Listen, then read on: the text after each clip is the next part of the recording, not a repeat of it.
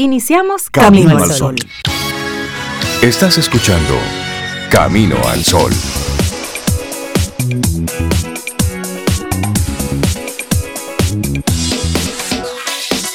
Buenos días, Cintia Ortiz, Obeida Ramírez y a todos nuestros amigos Camino al Sol oyentes. Buenos días. Hola Rey, buenos días. Buenos días Cintia, Laura Sofía y nuestros amigos y amigas que están ya conectados. ¿Cómo están ustedes? Yo, yo Pregúntenme a mí, pregúntenme por favor. ¿Cómo, estás tú, Soy de Ramírez? Yo estoy aquí muy bien, miren, estoy al ladito, al ladito de Cintia. Físicamente estamos aquí. Y tengo a Reinaldo enfrente que desde que llegué, Rey, tú me comentabas que hacía dos años. Dos años que los tres no hacíamos el programa juntos, el programa físicamente. Así es. Y ya hoy, anoten, ¿qué, día es hoy? 28. 28 de febrero. 28 de febrero. Dos años después, estamos aquí físicamente, los tres. Qué bueno, eso, mi corazón late. y eso es motivo de mucha alegría. Así es, porque estamos prácticamente a dos años que inició toda esta locura del, del coronavirus, que de un día a otro simplemente tuvimos que salir de cabina. Y bueno, y comenzamos ahí a hacer nuestro programa de forma remota, desde donde estábamos cada uno de nosotros. Y hemos seguido así. Y bueno, hoy eh, Sobe está por primera vez aquí con nosotros estrenando la cabina. es que Sobe es una mujer muy ocupada, tiene muchos trabajos, se mueve mucho. Entonces, si no fuera por la tecnología, no sería una realidad sobre con Hubiera infartado yo creo. Hace rato. Pero, pero qué bueno, conectar, eh, estar juntos. Y esto llevarlo así como una, como una especie de, de conexión con todos nuestros amigos Camino al Sol oyentes. La importancia de conectar, la importancia de usted verle la cara a alguien, de mirarlo a los ojos. Yo soy amante de la tecnología. Yo pero pero de vez en cuando el mundo análogo es muy bueno. Claro que sí. Conectar, el vernos la cara. Es más gustoso de eso que yo. Eh, sí, yo sé. No, pero mira, por ejemplo. Pero, sí, tienes razón. La semana pasada nosotros estuvimos aquí recibiendo en, la oficina, en World Voices, eh, a varios amigos. Reuniones, proyectos o simplemente un café. Claro. Y muchos decían lo, lo bueno que era reconectar, lo bueno que era volver a.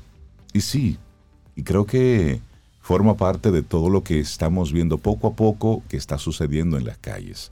Ya si tú vas a cualquier tienda, a cualquier restaurante, ves a mucha gente que está muy bien todavía con la costumbre de las mascarillas, de utilizarla, que eso está muy bien, eso es autogestión, pero al mismo tiempo ya hay una normalización de la vida. es decir, volver un poquitito. Sin mascarilla ya está bien, está bien. Exactamente hay que ir integrándose ya al mundo real. No, ya la gente se integró. Aquí hubo un ser de cero a 100 porque realmente la gente estaba muy ávida de volver a conectar, de, abrazarse, de verse la cara, de poder estar en un espacio público. Yo voy a tener que revisarme, Cintia, porque a mí eso no me dio nunca, ni me ha dado. Pero sí, sí, en su mayoría la gente necesitaba, necesitaba reconectar. Porque recuerda que de alguna manera cuando estamos con otros nos completamos, ¿saben? Como, como seres humanos. Hay una experiencia que se da con, cuando estamos con otros. Lo que pasa es que tú tienes toda una red, red nacional de apoyo a Sobeida, que hace que ella en Sobilandia, yo está bien en Sobilandia, no hay que bajar a la tierra.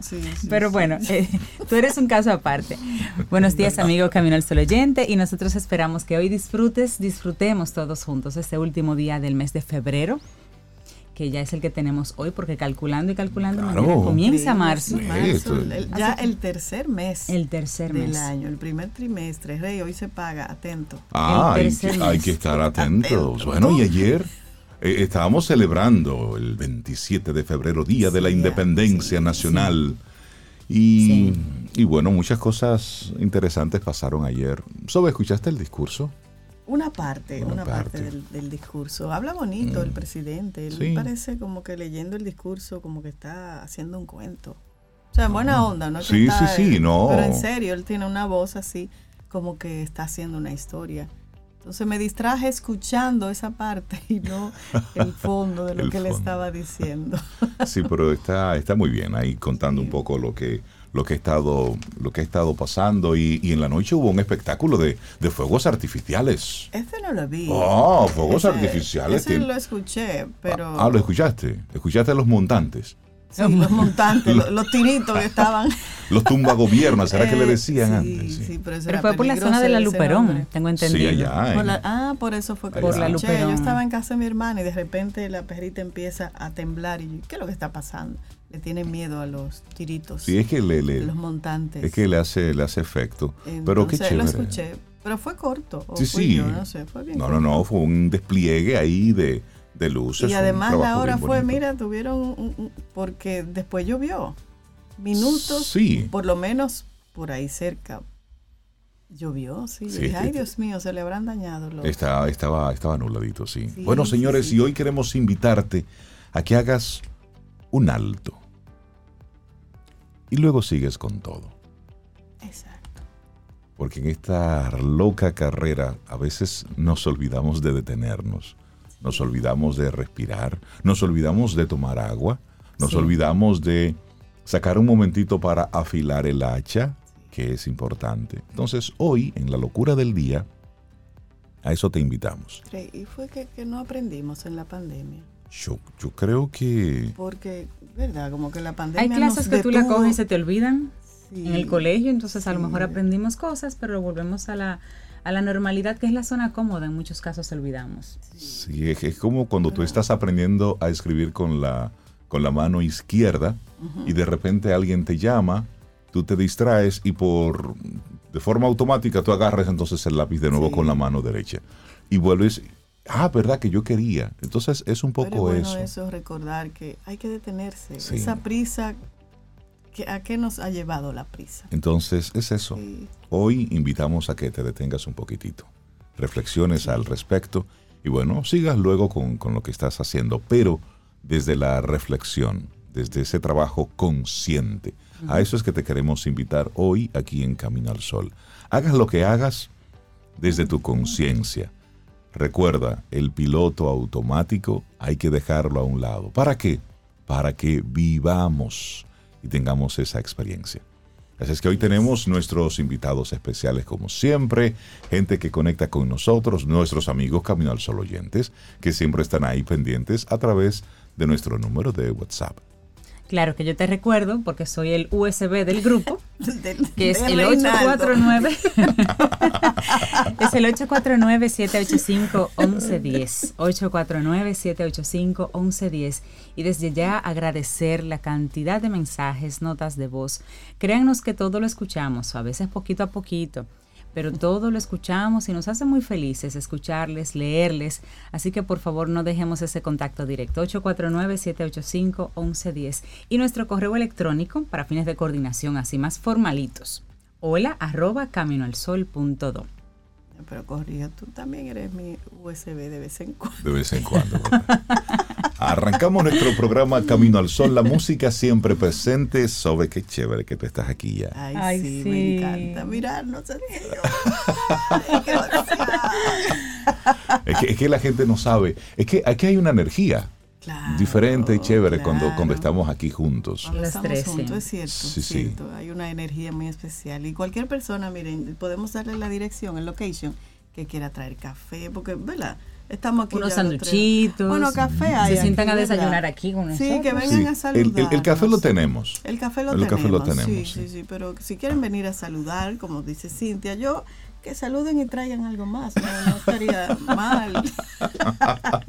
Arrancamos nuestro programa Camino al Sol. Es lunes a esta semana. Vamos a darle, a darle todo. Vamos a lanzarnos con todo. ¿Por qué? Porque es lo que toca. Eso y hacerlo. Y vamos a ponernos contentos. Viendo Sí. todo lo que está ocurriendo a nivel internacional es para que valoremos grande, grandemente Así lo es. que tenemos aquí. Que lo nuestro ahora mismo es trabajar, es Claro, darle para adelante, claro. dar nuestra mejor versión de nosotros mismos. Así es. Bueno, y sin miedo, y hacer eso sin miedo, como dice Rosana, este llamado de su canción. Eh, esta vez la acompaña este chico cubano que se hace llamar Siete. Así iniciamos sin miedo. Lindo día. Laboratorio Patria Rivas presenta En Camino al Sol, la reflexión del día.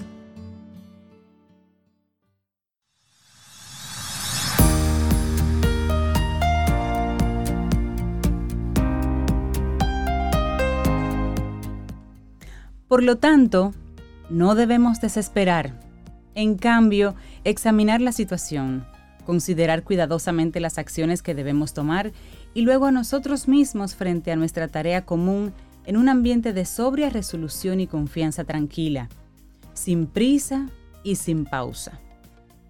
Arthur Henderson. Sin prisa y sin pausas. Vamos avanzando. Esto es Camino al Sol. Conectamos contigo a través de estación 97.7 FM y también caminoalsol.do. Esa es nuestra web. Si no la conoces, entra. Ahí están todos nuestros contenidos. Caminoalsol.do. Y hoy queremos invitarte a que te detengas ante esta locura de la vida. Detente un momentito y luego retoma la marcha. Entonces nuestra reflexión en esta mañana es precisamente sobre las pausas de 10 segundos. ¿Cómo son de importantes en el aprendizaje? Esto, por supuesto, como siempre, según la ciencia. y cada vez resulta más claro que el cerebro funciona mejor cuando se le permite descansar de forma adecuada. Un estudio reciente ha comprobado que las pausas de 10 segundos, como dice Rey, son magníficas para memorizar mejor cualquier contenido. Un nuevo estudio ha revelado que hacer pausas de 10 segundos incrementa de manera notable el aprendizaje de cualquier tipo de contenido, en concreto su memorización. Esto sería fundamental en actividades como aprender un nuevo idioma o una rutina en un instrumento musical. La investigación fue publicada en la prestigiosa revista Cell Reports en el año 2021. Se trata de un hallazgo que echa por tierra la vieja idea de que para fijar un conocimiento solo es necesario repetirlo hasta el cansancio. De hecho, se sabe que muchas personas hacen eso y no consiguen fijar ese nuevo aprendizaje. El estudio muestra que las pausas de 10 segundos operan como excelentes facilitadoras para la fijación de un nuevo aprendizaje. Y al parecer, ese breve, ese breve lapso es suficiente para producir un equilibrio entre el anclaje del nuevo conocimiento y la consolidación del mismo. Hablemos ahora del cerebro y las pausas. Más allá de las pausas activas, que son más que recomendables en cualquier actividad, el cerebro como tal requiere de descansos periódicos para funcionar de manera correcta. Contrario a lo que muchos piensan, el cerebro no es un músculo y tampoco se vuelve más productivo si se le pone a trabajar hasta el cansancio. Más bien ocurre todo lo contrario. Y ya son varios los estudios que prueban lo importante o la importante relación que existe entre el sueño y el aprendizaje. Si usted no duerme bien, vaya tomando nota. Se sabe que durante ese estado, el cerebro llega a trabajar incluso más que en los momentos de vigilia. Una de las funciones que realiza es la de procesar y organizar la información que ha recibido. Y esto repercute directamente en la consolidación del aprendizaje. Sin embargo, este nuevo estudio revela que hacer pausas durante las actividades de aprendizaje tiene un efecto similar. Esos descansos permiten que el cerebro pueda llevar a cabo las mejor, de hecho, las tareas de anclaje y consolidación del conocimiento adquirido. Y es por eso que se implementan y cuando se hacen, el rendimiento puede mejorar de forma notable. Bueno, y hablemos de, de las pausas de 10 segundos. Hay un experimento que se hizo por ahí. Fue un estudio publicado en Cell Reports y señala que las pausas de 10 segundos son óptimas para memorizar y fijar alguna secuencia. Esto resulta de gran ayuda cuando se está aprendiendo, por ejemplo, un nuevo idioma, pero también en actividades como una secuencia de ejercicios o de movimientos, como conducir en el vehículo o realizar un paso de baile. Esta investigación fue dirigida por el doctor Ethan Buck de los Institutos Nacionales de Salud y otros investigadores, y para llevarla a cabo, se solicitó la colaboración de 33 voluntarios. A cada uno de ellos se les presentó una cifra de cinco números en una pantalla y se les pidió que la memorizaran. Después, tenían que escribir esa cifra, tantas veces como fuera posible, en un lapso de 10 segundos. Al principio lo hicieron de forma continua, pero luego cada voluntario debía hacer pausas de 10 segundos. Durante todo el proceso, el cerebro de estos participantes estuvo monitoreado mediante magnetoencefalografía. La prueba se realizó en dos etapas con 35 ejercicios cada una. Entonces, hablemos ahora de los resultados. Exacto. Tras llevar a cabo esta prueba, se verificó que cada participante fue mejorando su capacidad de memorizar de forma paulatina. Hacia el undécimo intento se estabilizó la memorización, es decir, dejó de incrementarse. Al revisar los datos de manera minuciosa, se encontró que la capacidad de memorizar volvió a aumentar tras la pausa de 10 segundos. Al mismo tiempo comprobaron que durante esas pausas el cerebro repetía la serie de cinco cifras que recién se habían aprendido. Sin embargo, en ese lapso aumentaba la velocidad con la que el cerebro hacía esa repetición. En promedio lo hacía 20 veces más rápido. Asimismo, entre más se repetía la práctica, mejor era la memorización que se producía. Claro, y los investigadores encontraron que en todo este proceso se veían implicadas tres áreas del cerebro. Una es la corteza sensorio-motora, que está asociada con el aprendizaje y con los movimientos, y en este caso los movimientos de cada participante al escribir la cifra memorizada. Las otras dos áreas son la corteza entorrinal y el hipocampo, ambos relacionados con la memoria.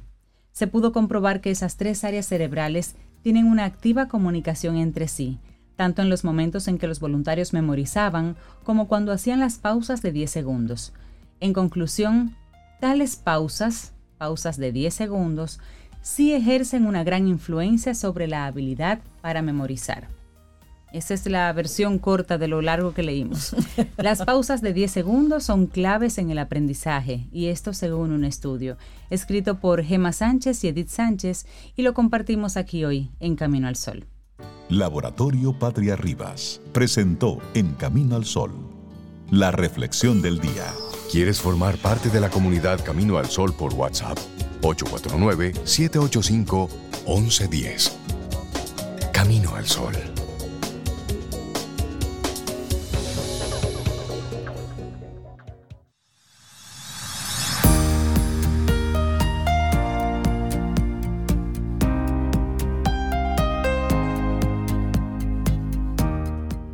Tenemos que estar dispuestos a dejar de lado la vida planificada para poder tener la vida que nos espera. Joseph Campbell. Seguimos avanzando, esto es Camino al Sol y estamos muy contentos porque en cabina estamos, estamos como en, en enero, como que estamos arrancando. Como que esto es nuevo. Sí, como que es nuevo. De hecho, huele a nuevo aquí. Huele a nuevo, porque mira. Sí, huele rico. Mira, por ejemplo, siempre en el primer programa hay una persona que es importante que, que esté, que forma parte de lo que significa arrancar algo aquí en Camino al Sol. Y no es programado, es como pura coincidencia. La divinidad y el universo. Ah, la divinidad lo pone ahí. Sí, sí, el universo. Eso, es por un lado. Entonces, por ejemplo, hoy es lunes. Es la primera vez que viene Sobeida aquí a cabina, en vivo. Hacía casi dos años que no teníamos el programa juntos. Y adivinen entonces a quién le toca venir por primera vez también hoy a la cabina. A César Cordero de Del Carnegie. César, buen día, ¿cómo estás? Muy bien, feliz, contento y como tú señalas, Rey, el poder estar aquí y que coincide ese primer día, Sobeid y yo. De verdad, Sobeid, porque, porque se siente. Desde, el día cero. En el 2013 fue, Rey, 2000, no. No. 2012. 2012. Ay, Dios mío, ¿verdad que tenemos 10 años? Dos dígitos. en mayo cumplimos 10 años. Como le decía yo a mis hijos cuando estaban de menos de 10, prepárense porque van a llegar a los dos dígitos para darle más responsabilidad. y le di una connotación a, ese, a esa edad tremenda. Pero de verdad que es maravilloso estar aquí y como ustedes decían, desde que entramos a cabina, esta energía, este ambiente de decir, wow, eh, tenemos algo creado por nosotros para los Camino al Sol oyentes. Así es. Así mismo. Porque cada día, y esa es, esa es la intención, está pasando de todo en el mundo, pero siempre ha pasado y va a seguir sucediendo.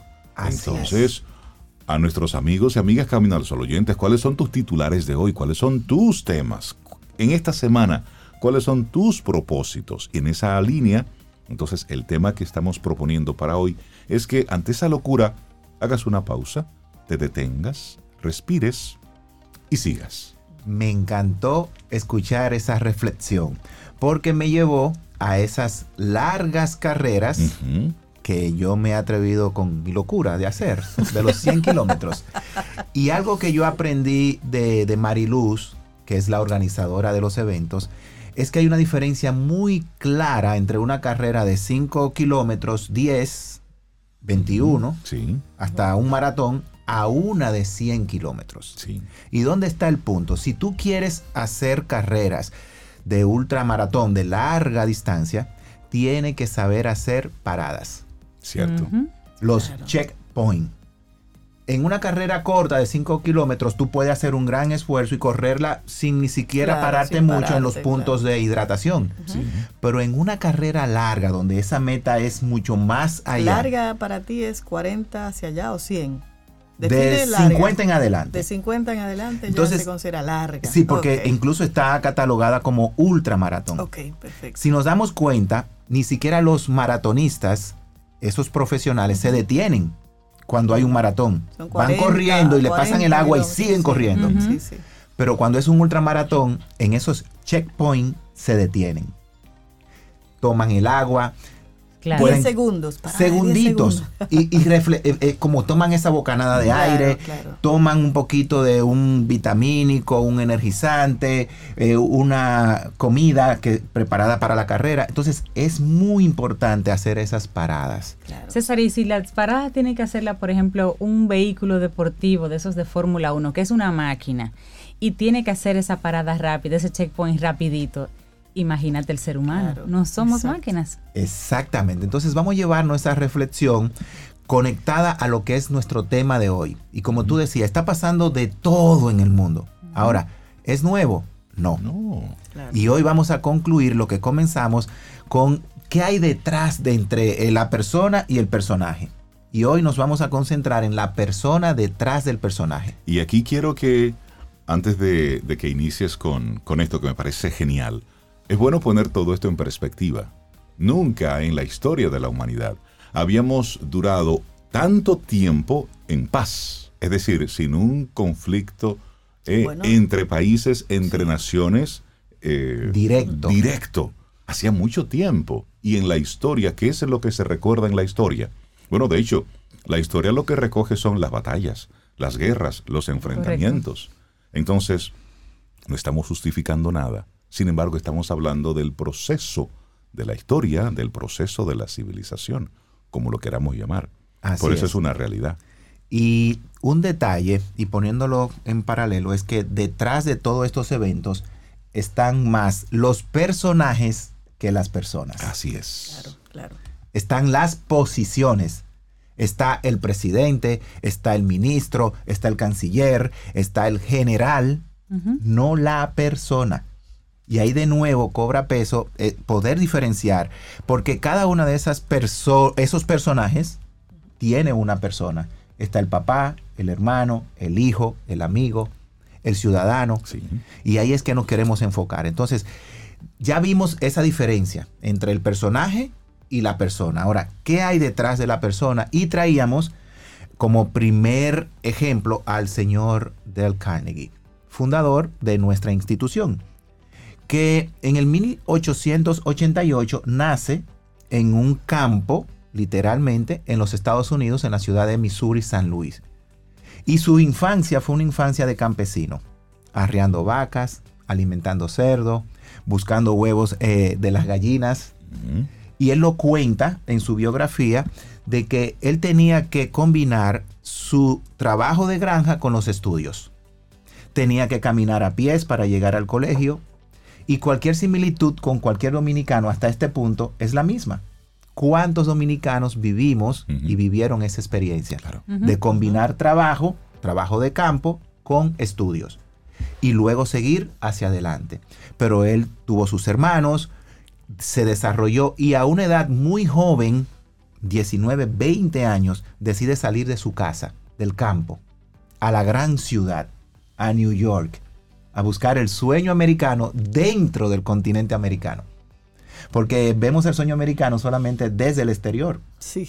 pero el sueño americano existe para Claro. los americanos. Es que de hecho fue una estrategia que utilizó el gobierno en su momento precisamente para incentivar todo el sistema económico. Es decir, ellos hicieron, claro, ellos hicieron una fotografía de un estilo de vida ideal. Es decir, esa, esa familia de papá, mamá, los dos niños, el vehículo, la casa, el jardín, la mascota. Es decir, todo eso fue creado mercadológicamente por el sistema. Exactamente. Entonces, cuando él decide salir de su casa con esa juventud, ¿verdad? Entonces llega a la gran ciudad. Y ese sueño americano entonces se convirtió, como él señala en su biografía, en su pesadilla. Porque ya no era lo que él había soñado. Dormir en una habitacioncita solo, donde habían cucarachas, donde no tenía que comer. Como que no era esto. Como, que, no era el sueño esperado. Yo me soñé otra cosa. Entonces, él decide en ese momento, yo no voy a claudicar en mi sueño. Y decide entonces superar esos obstáculos. Es como ese joven que viene a estudiar, ¿verdad? Y cuando no habían extensiones de la universidad aquí en, República Dominicana, que tenían que venir de cualquier parte a estudiar a Santo Domingo. Y tenían que de repente tener esas famosas habitaciones de estudiantes. Sí que se alquilaban con muchas precariedades. Entonces, él decide seguir adelante y es en el 1912, luego de cuatro años de resiliencia, de seguir hacia adelante, de cerrarle puertas en la cara, que él logra un acuerdo con la Asociación Cristianas, Cristiana de Jóvenes, que todavía está ahí, vigente, la EMCA en Estados Unidos, para él comenzar a dar sus cursos. Fue un acuerdo te facilitamos y mira a ver cómo tú comienzas. Y un detalle, cuando Del Carnegie comenzó sus cursos, tenían inicio, pero no sabía cuántas sesiones iban a durar. Arrancamos. Era en vivo. No, ¿Cuánto dura lo que dure? No sabemos. Era en vivo. Estamos aquí hasta que se acabe. Sí, hasta que las personas logren su objetivo. Y eso llevó que los primeros grupos tenían una duración entre 18 y 24 semanas. Y él dice, que él tenía que hacer que cada clase, cada sesión fuera tan interesante, le diera tanto valor al participante que quisiera volver. Exacto. Porque oye, ¿cómo era que se cobraba la clase? Era, usted recibe la clase y la paga, y si no le gusta, no la paga. Oye, eso. Ahí fue que comenzó esa garantía, money back. Exactamente. y que tú realmente te estoy entregando qué? Valor. Claro. Entonces, detrás de ese personaje que hoy vemos, ¿verdad?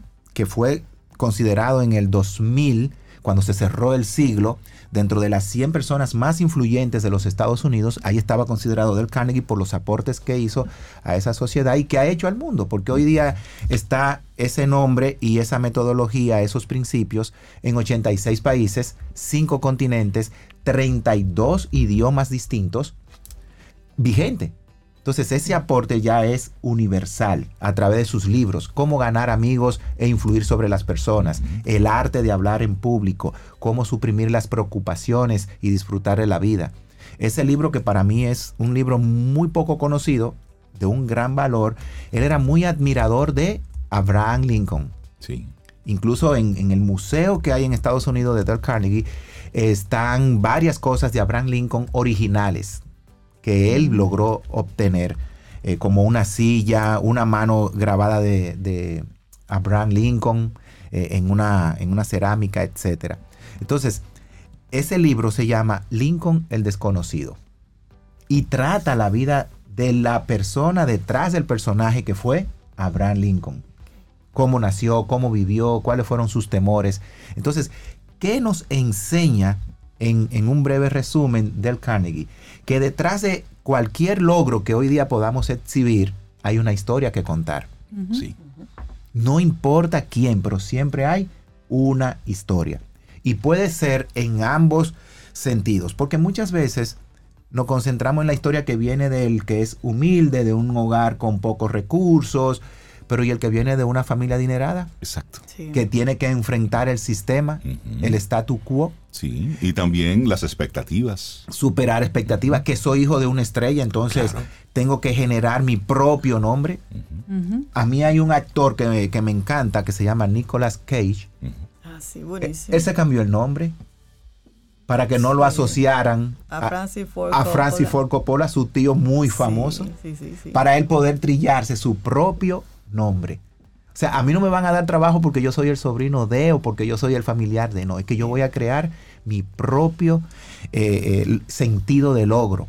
Y eso es lo que tenemos que buscar. Entonces, detrás de ese personaje que nosotros proyectemos, busquemos también las características y cualidades necesarias como persona. Y ahí voy a, tocar algunas que podemos al día de hoy tener como vigentes. Número uno, no importa lo que usted sueñe, cuando usted se encuentre con su realidad, sea resiliente. Recupérese. Piense en algo de que lo que usted esté viviendo hoy puede ser circunstancial si así usted lo decide.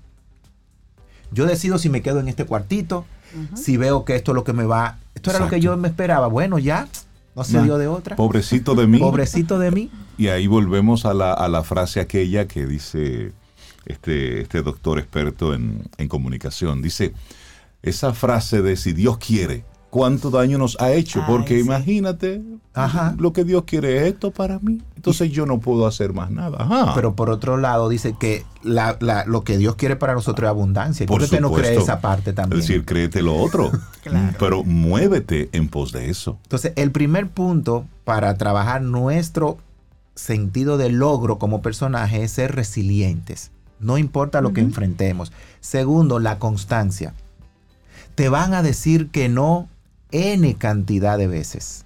De hecho, vivimos en el mundo diciéndonos no. constantemente. Y además, ¿cómo tú acumulas experiencia? Ese famoso de queremos contratar a alguien pero con años de experiencia. ¿Y en qué momento empieza la experiencia? experiencia? Entonces te van a decir que no.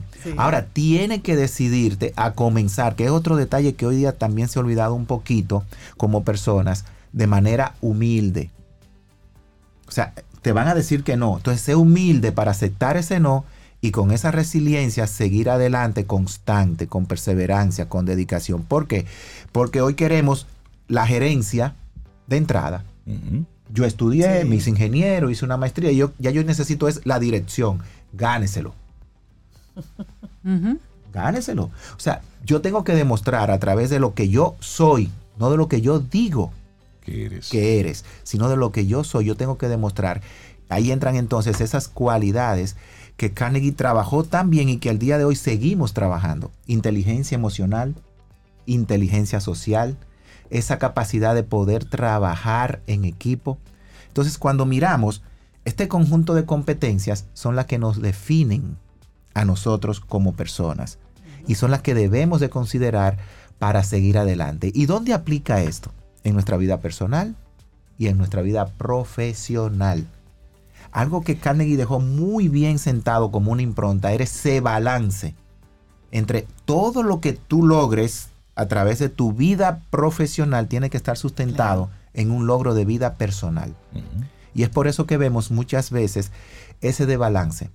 Hay personas que no logran el éxito por, por entre comillas, según ellos, culpa de la familia. Sí. Sabes, ahora escuchándote, recuerdo hace un par de semanas una amiga contaba la historia de su familia. Ella y su hermano tienen, sus padres crearon una empresa muy reconocida aquí.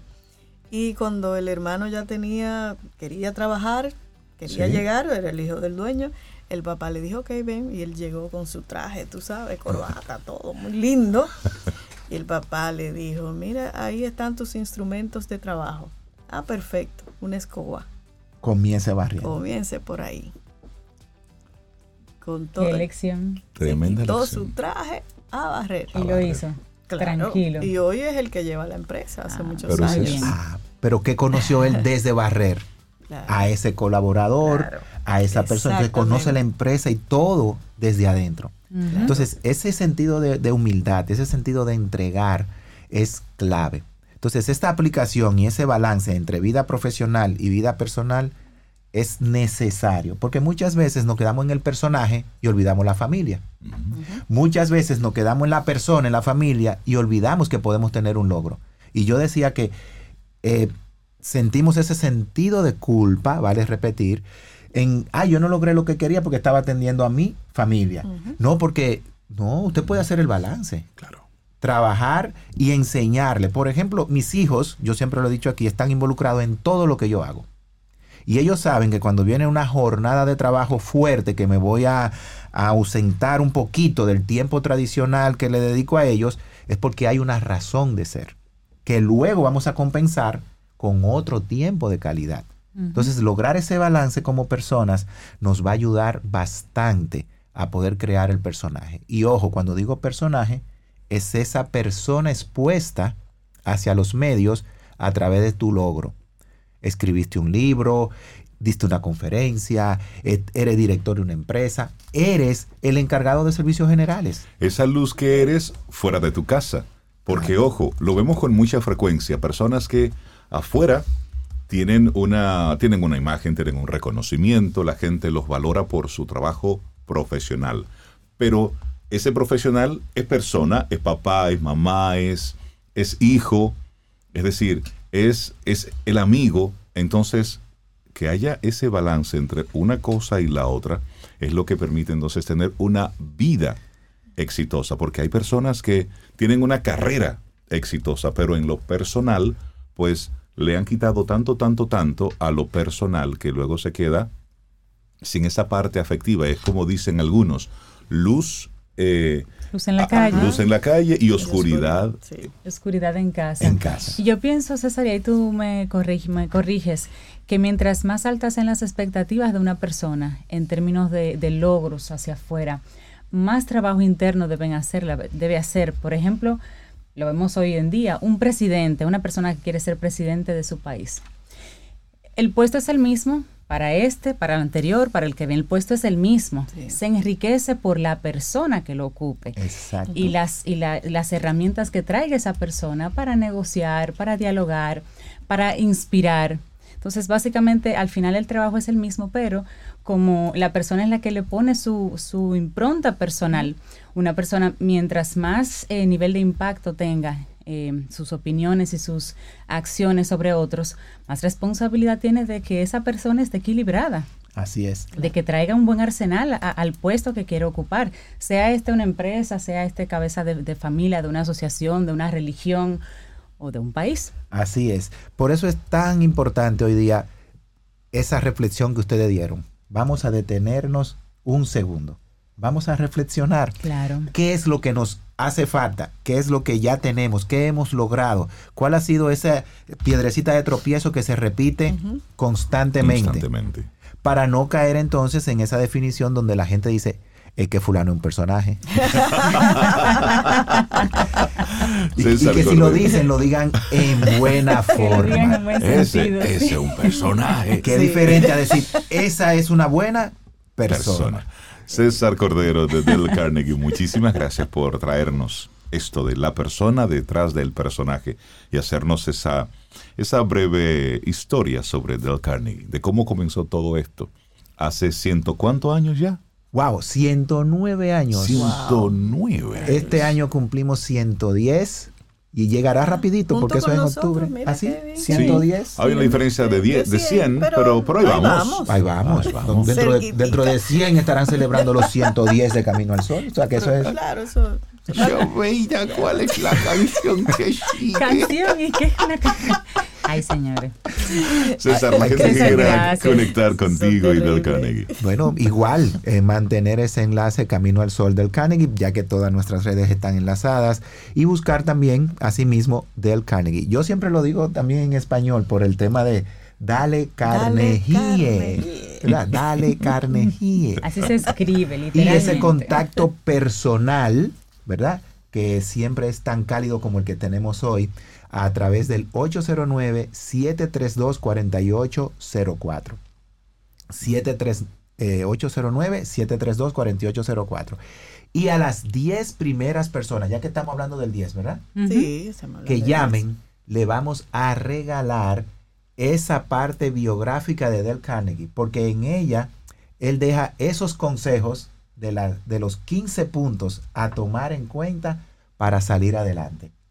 Entonces, a las 10 primeras personas le vamos a regalar el librito de oro, que tiene el resumen de los principios, y esa parte biográfica de la vida de Del Carnegie. Que es un libro pequeño, pero potente, poderoso. Muchísimas gracias, César. Que tengas un excelente día. lo voy a tener y me voy a robar estos segundos por simplemente haber estado aquí. Gracias, César. Para iniciar tu día, camino al sol.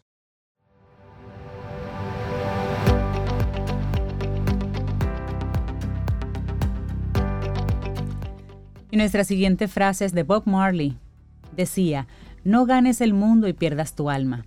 La sabiduría es mejor que la plata o el oro. ¿Tú pudieras repetirlo, por favor? Eso estuvo muy, muy potente. Y lo dijo Bob Marley. No ganes el mundo y pierdas tu alma. La sabiduría es mejor que la plata o el oro. Bueno. Buenísimo. Después de eso, solamente tenemos que recibir a nuestra queridísima María José Rincón, letra Z. María José, buenos días, bienvenida, ¿cómo estás?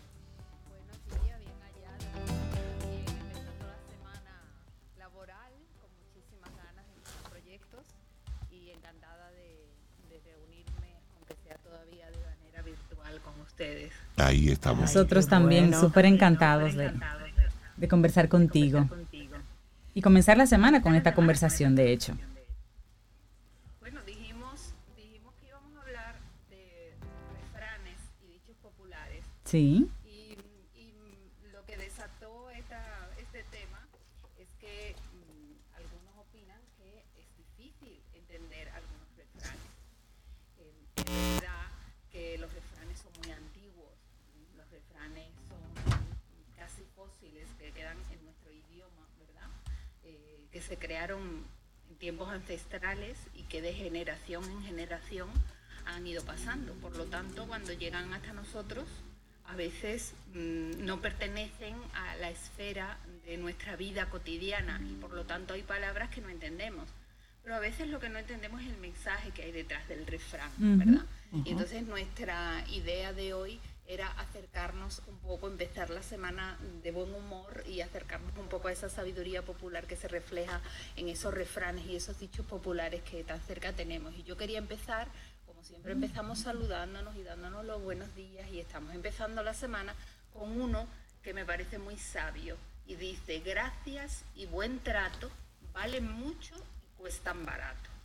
Entonces la educación, la cortesía, ¿verdad? Eso que los que estudiamos el, el idioma eh, lo conocemos como la pragmática del lenguaje, eh, está perfectamente recogido en ese dicho popular que quién sabe quién fue el primero que lo dijo y cómo llegó a sentarse, ¿no? Gracias y buen trato valen mucho y cuestan barato. Fíjense el uso extraordinario de, de, las diferencias de cada una de las palabras, la diferencia entre valor y costo. Y, y- y esa sentencia, ¿verdad? Breve, porque al fin y al cabo eso es lo que es un refrán. Un refrán es un dicho agudo normalmente, ¿verdad? Eh, por eso a veces nos cuesta entender, ¿verdad? Porque está muy concentrado el significado en muy pocas palabras. Eh, es de uso común, es decir, no es algo que yo me invento, es algo que compartimos entre una comunidad, a veces una comunidad más local, a veces una comunidad nacional o incluso internacional, como pasa con muchos refranes y dichos del español, ¿verdad? Y, esa frase mm, normalmente encierra un consejo, una advertencia, a veces una conclusión práctica, ¿no? Por ejemplo, este que hemos dicho, gracias y buen trato valen mucho y cuestan barato. Bueno, pues es una conclusión práctica de a dónde nos lleva con poco costo, ¿verdad? Y con mucho valor la cortesía y el buen decir, ¿no? María José, ¿hay, hay alguna forma de, de seguirle el rastro a, a un refrán? Por ejemplo, ¿desde dónde? Desde La historia, ¿te refieres? Sí, la historia, cómo surge, si hay algo por ahí, a quién se le ocurrió tan maravillosa frase que recoge ese tratado Es difícil. filosófico. Es difícil ver quién fue el autor de la frase. Pasa igual que con la literatura oral, ¿no? ¿Quién se inventó eh, Las Mil y una Noches? No sabemos. Eh, nunca lo vamos a saber, ¿no? Porque se remontan a muy antiguo. Lo que sí es posible con, con, los estudios filológicos es hacer la historia del refrán hasta donde llegamos. Y normalmente hasta donde llegamos eh, en los años atrás, cuando todavía no existían ni la radio ni todos estos eh, medios de grabación, son los textos. Y los refranes se han estudiado a lo largo de los textos antiguos. Sí podemos saber pues, la primera vez que aparece un refrán o la primera vez que se registra en un texto. Eso no quiere decir que sea la primera vez que apareció. Probablemente ese refrán se decía siglos antes de manera oral, ¿no? Pero los diccionarios antiguos registran muchos dichos y muchos refranes y los textos antiguos también los tienen. Hasta ahí podemos rastrear a veces el, mismo uso de una palabra concreta, si no ha variado, nos habla de la antigüedad del refrán, porque eh, valorando la antigüedad de esas palabras que están ahí, eh, podemos saber la antigüedad del refrán. Pero el refrán generalmente pasa el tiempo y, y, se va adaptando a las nuevas circunstancias, sobre todo a la hora de la pronunciación, ¿verdad? Las palabras sí se quedan a veces ancladas en el tiempo, ¿no? Fíjense que que hay refranes que tienen eh, mm, variantes con palabras más antiguas y palabras más modernas. Hay refranes que tienen variantes con palabras de cada sitio, ¿no? Eh, que se adaptan al lugar en el que se dicen. ¿no? Eh, lo más importante del refrán es que tiene que ser concentrado, tiene que ser de uso común. Es decir, un refrán no es eso que dice mi madre todas las mañanas porque ella lo dice y se le ha ocurrido a ella y lo recordamos y para, eso no es un refrán, eso puede ser un dicho, pero el refrán em, que también conocemos como adagio, aforismo, frase proverbial, en fin, tiene muchas denominaciones, cada una con sus matices en la especialidad de la filología, ¿verdad? Pero mm, el refrán tiene que ser de uso común, dentro de una comunidad. Es decir, es como una moneda que usamos y que todo el mundo conoce su valor porque normalmente el refrán no está, en algunos casos sí, pero en muchos casos no está relacionado directamente con lo que el refrán dice, tiene un significado, una segunda interpretación. ¿no? Entonces, yo quería empezar Em, a situarnos históricamente en cómo se valoran los refranes, ¿no? eso que, que, a veces decimos, bueno, es un refrán popular, con aquello que dijo Juan de Valdés. Juan de Valdés eh, fue un autor español que escribió en el siglo XVI, en 1533, un tratado que se llamó El diálogo de la lengua. ¿no? Y ese diálogo de la lengua lo que hacía era valorar la lengua española como lengua materna, ¿no? en una época en que todavía estaba esa lucha entre si la lengua mm, que en ese entonces era la lengua vulgar, la lengua romance, podía ser considerada al mismo nivel de cultura que el latín. Y Juan de Valdés decía que los refranes eran un ejemplo de la llaneza, de la naturalidad del lenguaje.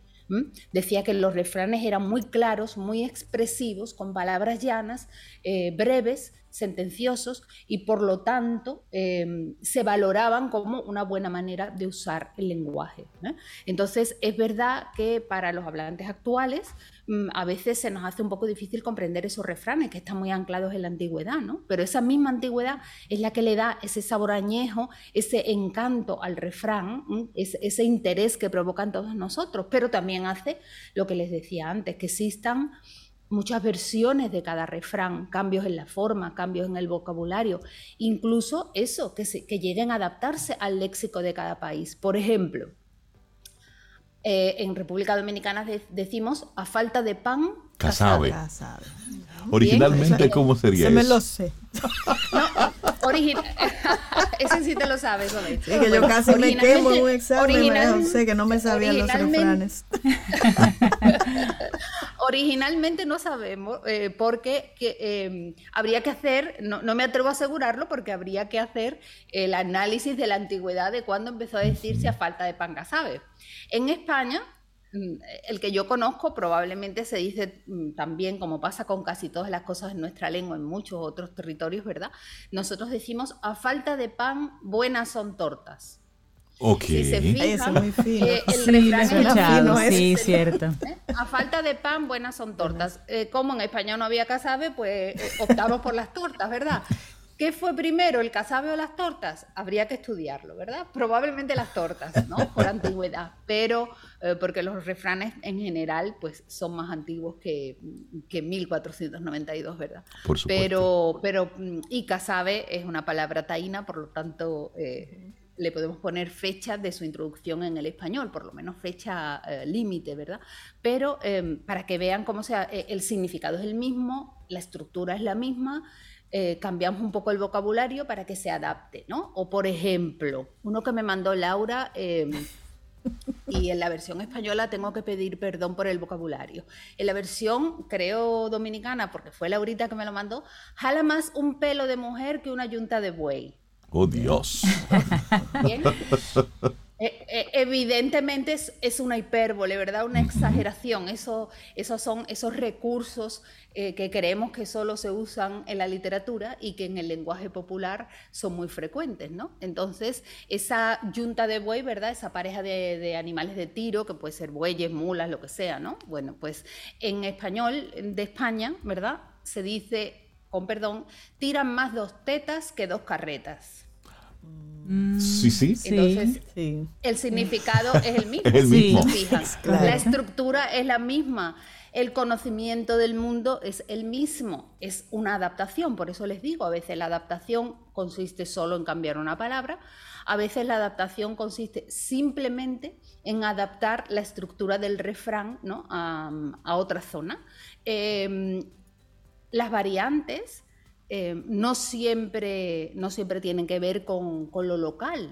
Es decir, la antigüedad hace que, que haya, se hayan creado nuevos refranes eh, imitando la estructura de uno que, hubiera ya, ¿no? Por ejemplo, a buen sueño no hay cama dura.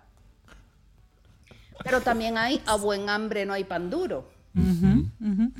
Entonces ahí están dos necesidades vitales, ¿verdad?, del ser humano diciendo... Mm, eh, no, importa. Si tienes hambre, vas a disfrutar cualquier cosa. Pero en República Dominicana hay uno que a mí me encanta, que es cuando el hambre da calor. La, batata, es un refresco.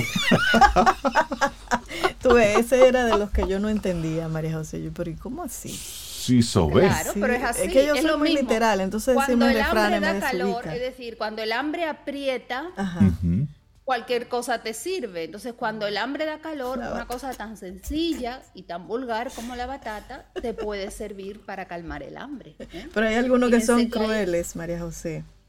Hay uno, porque yo estoy aquí buscando refranes, tú Es que la naturaleza humana es cruel. Es cruel. Oye, oye, este rey Cintia, María José, lo quiere como la mula a la carreta. Eso es cruel. Ah, sí, sí, sí. Como el mula a la carreta. Eso que no lo quiere para nada, ¿no? Pero es la sabiduría popular, es la sabiduría popular, ¿verdad? Aquello, aquello de amores reñidos son los más queridos, ¿verdad? ¿Qué significa Amores reñidos son los amores, difíciles. reñidos son los más queridos, es decir que mientras los amores más difíciles.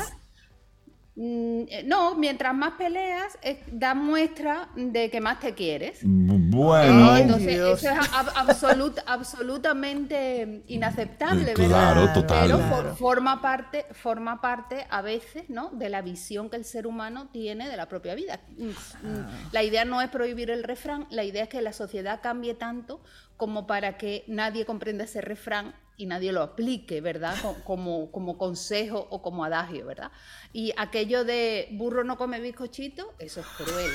Y el negocio, y el negocio del capaperro. ¿Cómo ah, es sí, pero eso el, negocio de capa perro, eso no es, eh, no se considera un refrán, ¿no? El negocio del capa perro es lo que nosotros llamamos una locución, ¿no? es un grupo de mm. palabras en el que tú no te estás refiriendo al significado directo de la palabra, ¿no? Pero tú dices, eh, no te metas en eso, que es el negocio del capa perro, ¿no?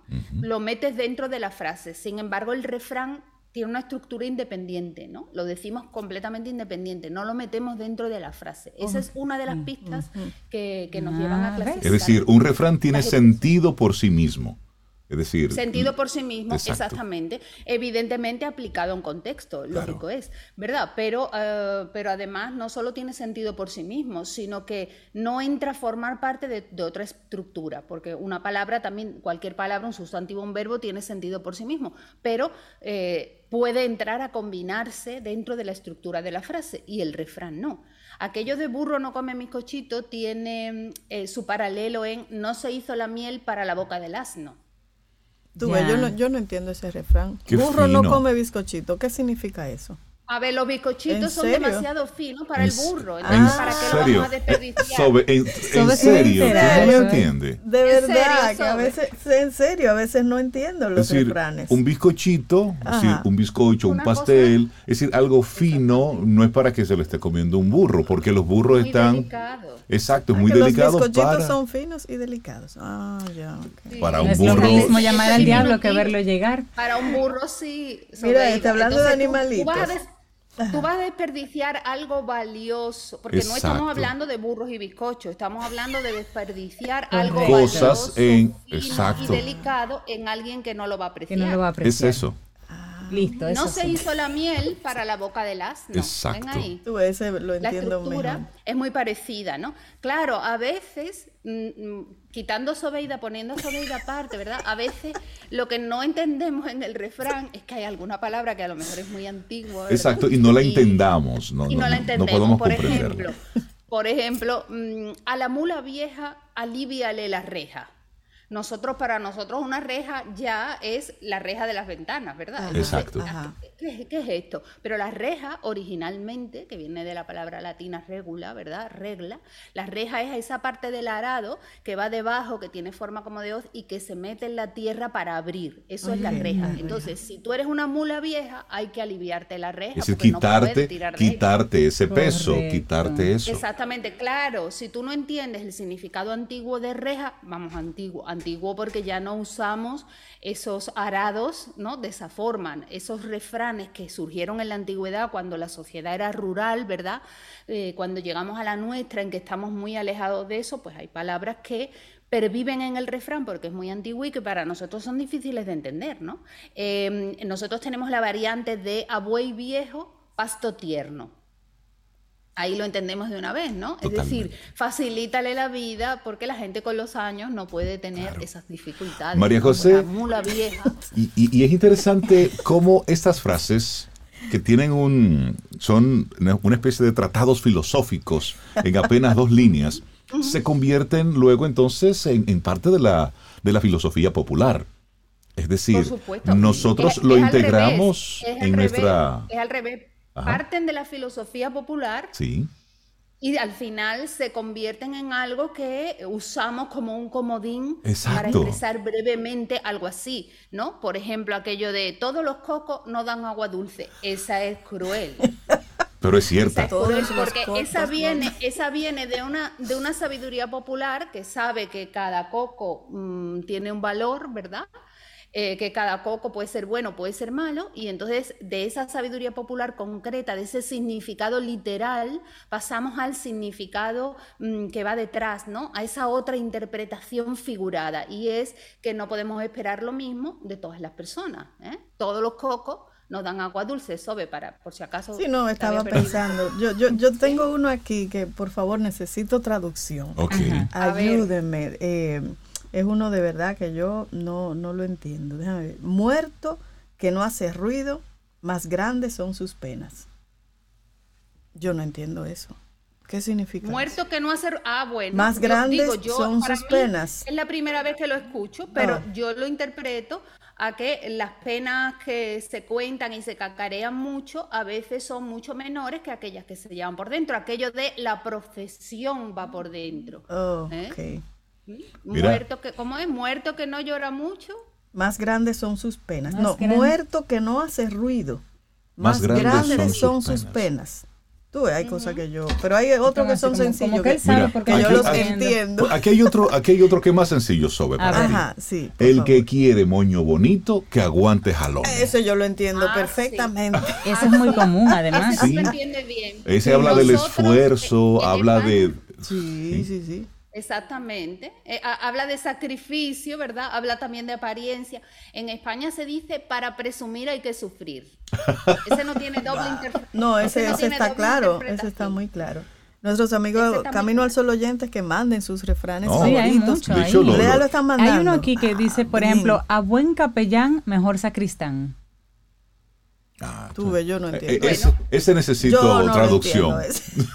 Bueno, pues, estamos hablando de que a veces eh, el vocabulario que hay dentro de los refranes tiene mucho que ver con, mm, con conocer un área en particular. Ya nadie sabe quién es el capellán y quién es el sacristán. Normalmente el capellán es el de nivel superior y el sacristán es el de nivel inferior. Entonces, si el jefe es bueno, pues probablemente es que tiene detrás a alguien de nivel inferior que también es bueno.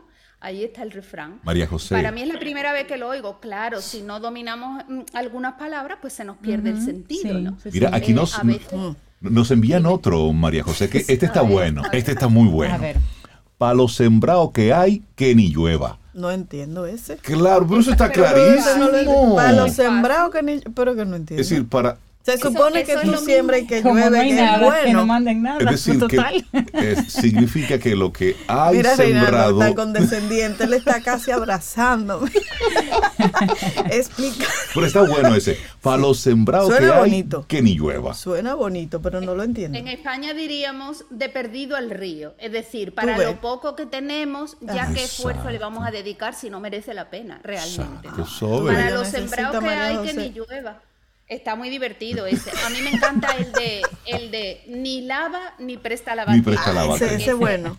Eso lo entiendo. Ese es un clásico. Ese, ese, es útil. Ese es un clásico. Ese es el clásico que se combinaría con el español de España, ¿verdad? De como el perro del hortelano que ni come ni deja comer. Porque el perro del hortelano, el hortelano lo que cría son vegetales y los perros no se lo comen. Entonces el perro vigila la huerta para que nadie se coma los vegetales que él mismo no se va a comer. Es el mismo, ni lava ni, presta, la, batea. Ah, pero mira, aquí, aquí dicen que hasta en la Biblia, Mateo 7:6 dice, no deis lo santo a los perros, ni echéis vuestras perlas delante de los cerdos, no sea que las huellas con sus patas y volviéndose os despedacen. Bueno, eso es una versión larga. Sí. Esa es una versión larga de la sabiduría popular de burro no come bicochito. Exactamente. más, o menos, sí, sí, sí, sí.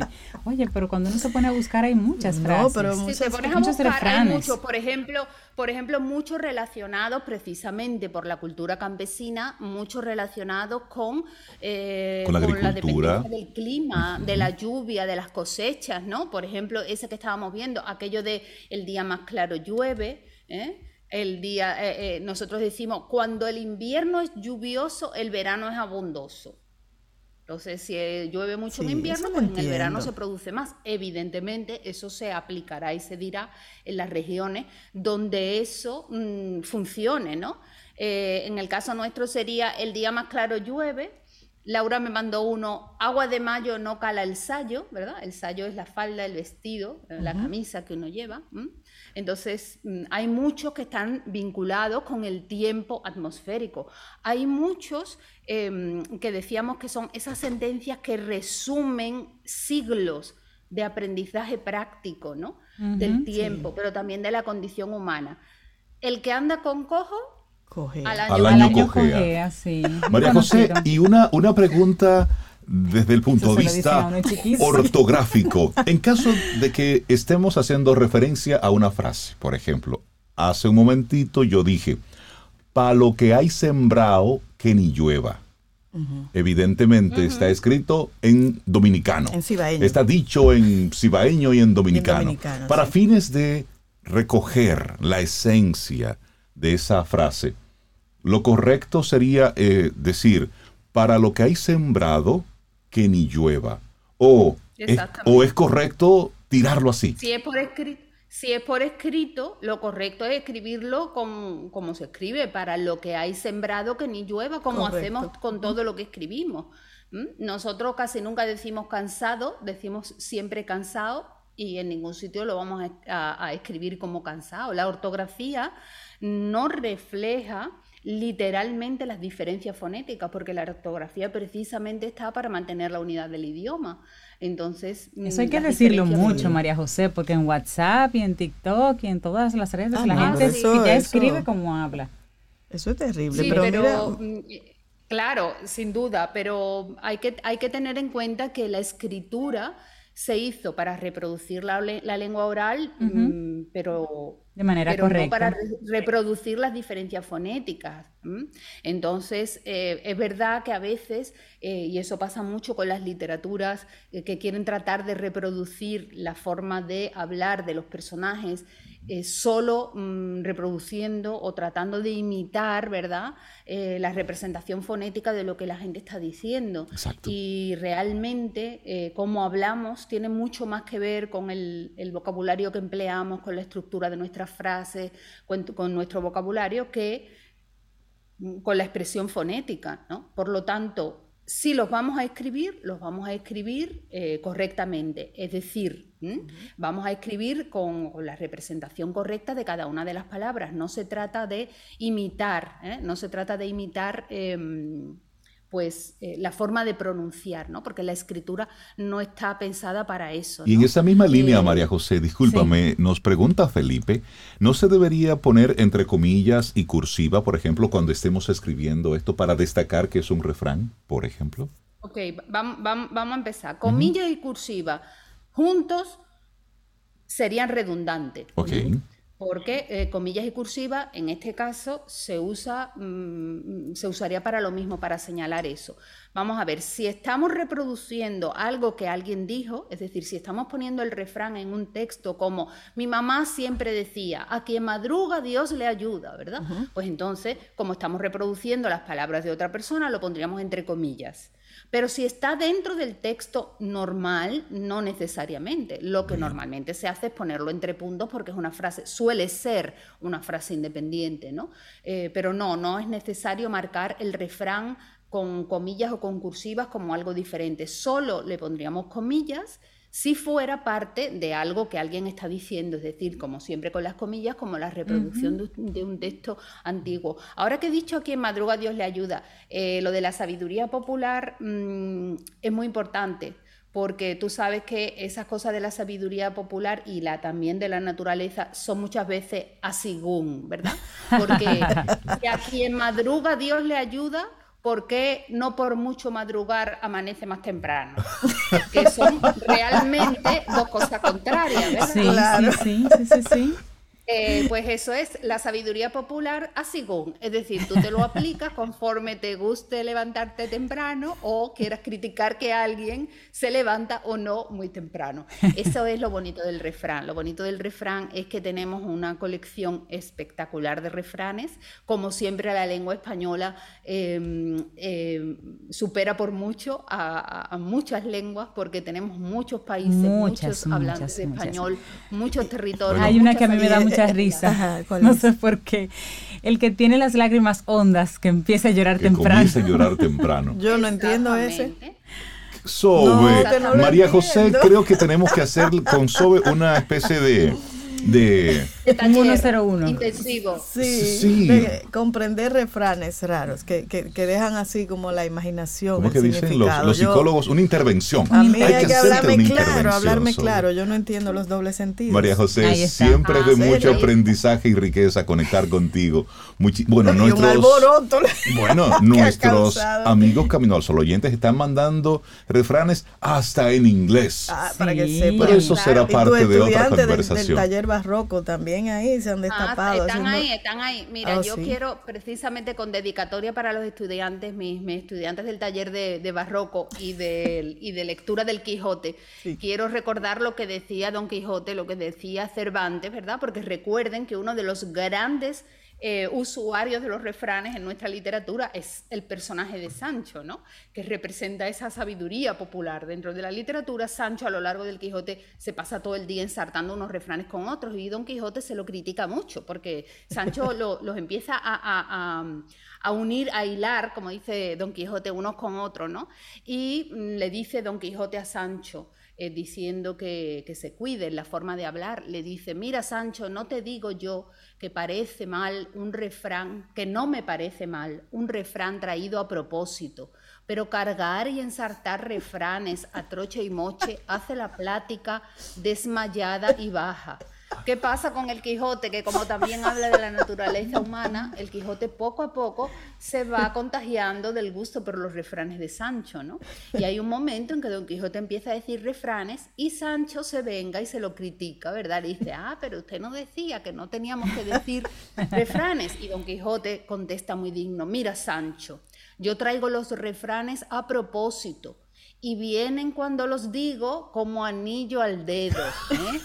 Pero tráelos tú por los cabellos, que los arrastras y no los guías. Y si no me acuerdo mal, otra vez te he dicho que los refranes son sentencias breves sacadas de la experiencia y especulación de nuestros antiguos sabios. Y el refrán que no viene a propósito antes es disparate que sentencia no se diga más. no se diga más.